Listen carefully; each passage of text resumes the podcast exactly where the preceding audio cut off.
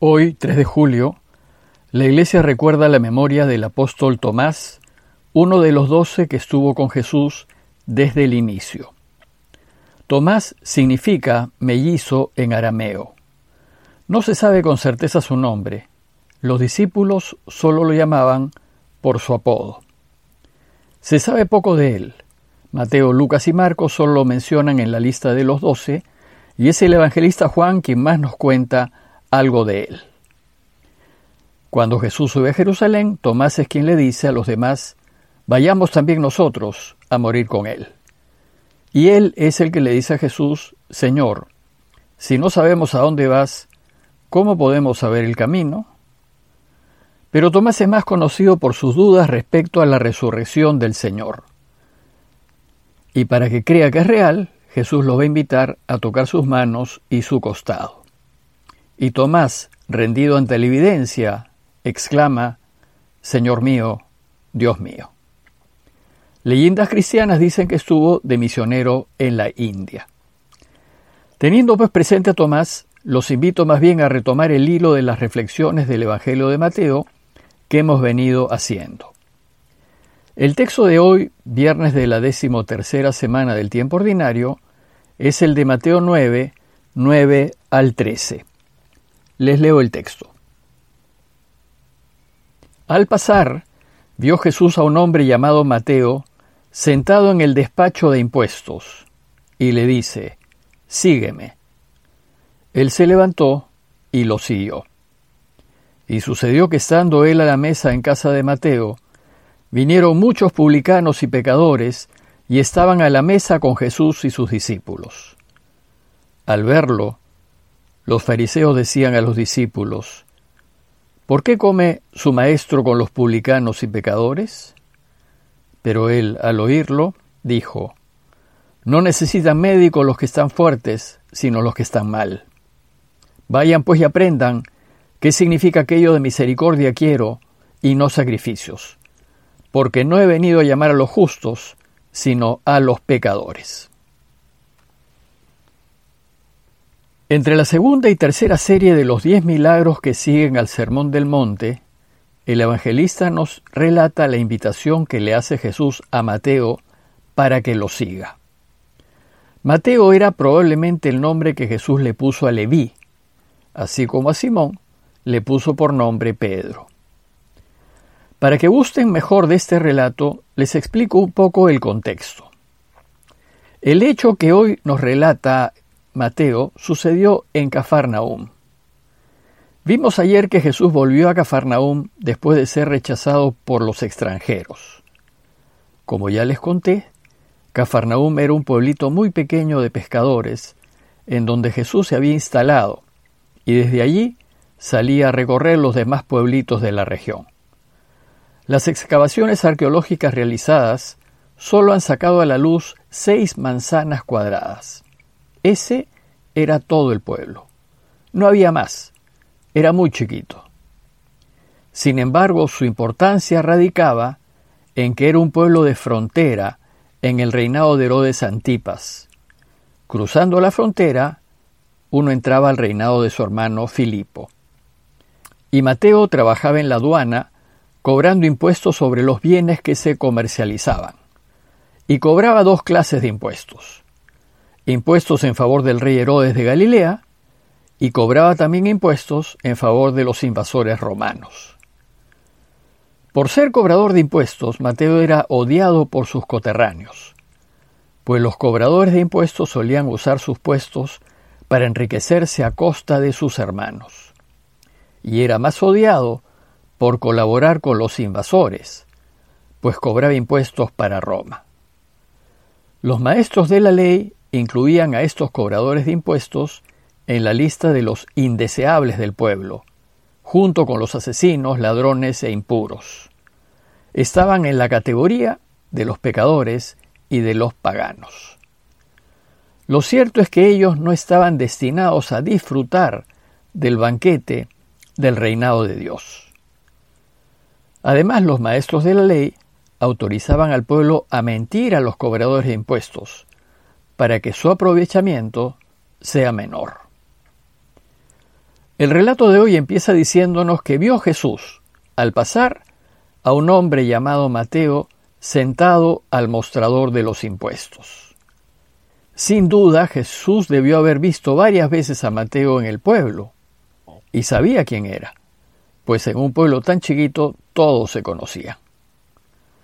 Y Mateo no solo debió haber visto varias veces a Jesús, sino también debió escucharlo a orillas del mar, y seguramente presenció algunos milagros, tal vez como la curación del paralítico que vimos ayer.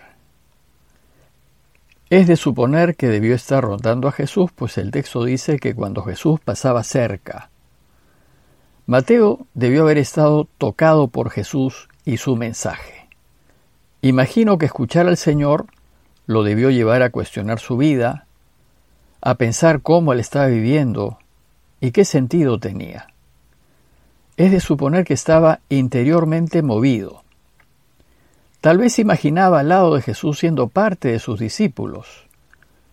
Pero esto era solo un sueño, pues él era un marginado, un pecador despreciable, y solo se podía juntar con otros publicanos y pecadores como él.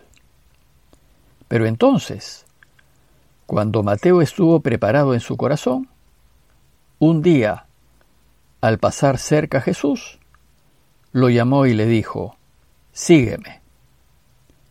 Mateo ya estaba listo. Solo una palabra fue necesaria, Sígueme. Y nos dice el texto que Mateo, sin dudarlo, se levantó y lo siguió. ¿Cuántas veces hemos pasado al lado del Señor, al lado de los pequeños y pobres con los que Él se identifica, ¿Y cuántas veces nos ha llamado? Pero no hemos tenido el coraje de levantarnos y ponernos a caminar con Él.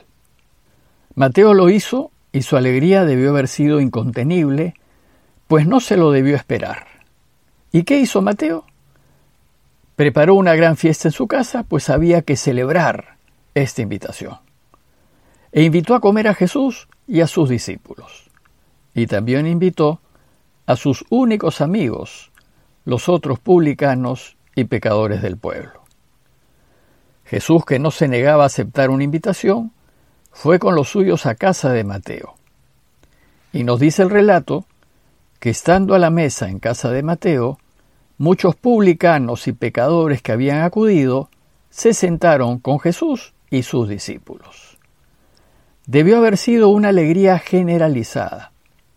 A Jesús y a los suyos no les importó si quedaban impuros y contaminados. Sentarse a la mesa con Mateo tiene también otro sentido. Mateo y los suyos también están invitados a participar del banquete del reinado de Dios. Pues Dios no excluye a nadie. Uno se excluye a sí mismo en las decisiones que toma. Pero cuando hay momentos de alegría y de salvación, no faltan las críticas. Y los fariseos al verlo preguntaron a los discípulos, ¿Cómo es que tu maestro come con publicanos y pecadores? ¿Cuál era el problema de los fariseos? Los fariseos defendían con orgullo que eran practicantes de todo lo que mandaba la ley, pues ellos estaban convencidos que si cumplían toda la ley, Dios iba a poder reinar. Y la ley decía que un hombre de Dios no se junta con pecadores. El santo no puede quedar contaminado con las impurezas de los impuros. Entonces le dicen a los discípulos, pues no se atrevieron a decírselo directamente a Jesús. Si el Maestro Jesús es santo, ¿cómo es que come con publicanos y pecadores? No debe ser tan santo como dicen que es. Pero Jesús escuchó la crítica que hacían los fariseos y les dijo, No tienen necesidad de médicos los sanos, sino los enfermos. Jesús ha venido a curar a Israel, a perdonar pecados, a todos los que necesiten ser perdonados, y a reintegrar a todos en la gran familia de Dios.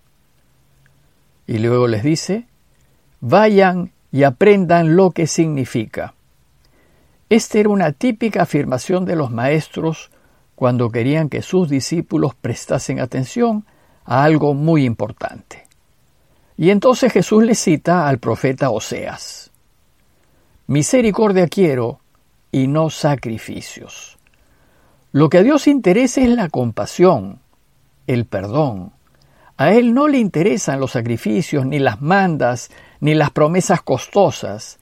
A Él le interesa que ayudemos a los demás y que en lugar de sacrificios tendamos una mano al necesitado. El relato termina con una frase lapidaria. No he venido a llamar a los justos, sino a los pecadores. Detrás de esta frase hay una cierta ironía, pues los fariseos se consideraban a sí mismos los justos.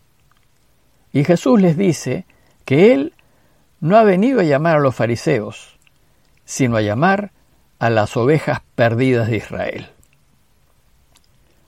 Como conclusión, los invito a reflexionar en dos puntos. Primero, pongámonos en el lugar de Mateo y reflexionemos en cómo Jesús nos ha venido tocando el corazón a través de su palabra. ¿Y qué hemos hecho al respecto? ¿Nos hemos acercado para escucharlo más de cerca? ¿Nos hemos preocupado por conocerlo más y conocer más su camino? Y segundo, ¿Hemos tenido oídos para oír?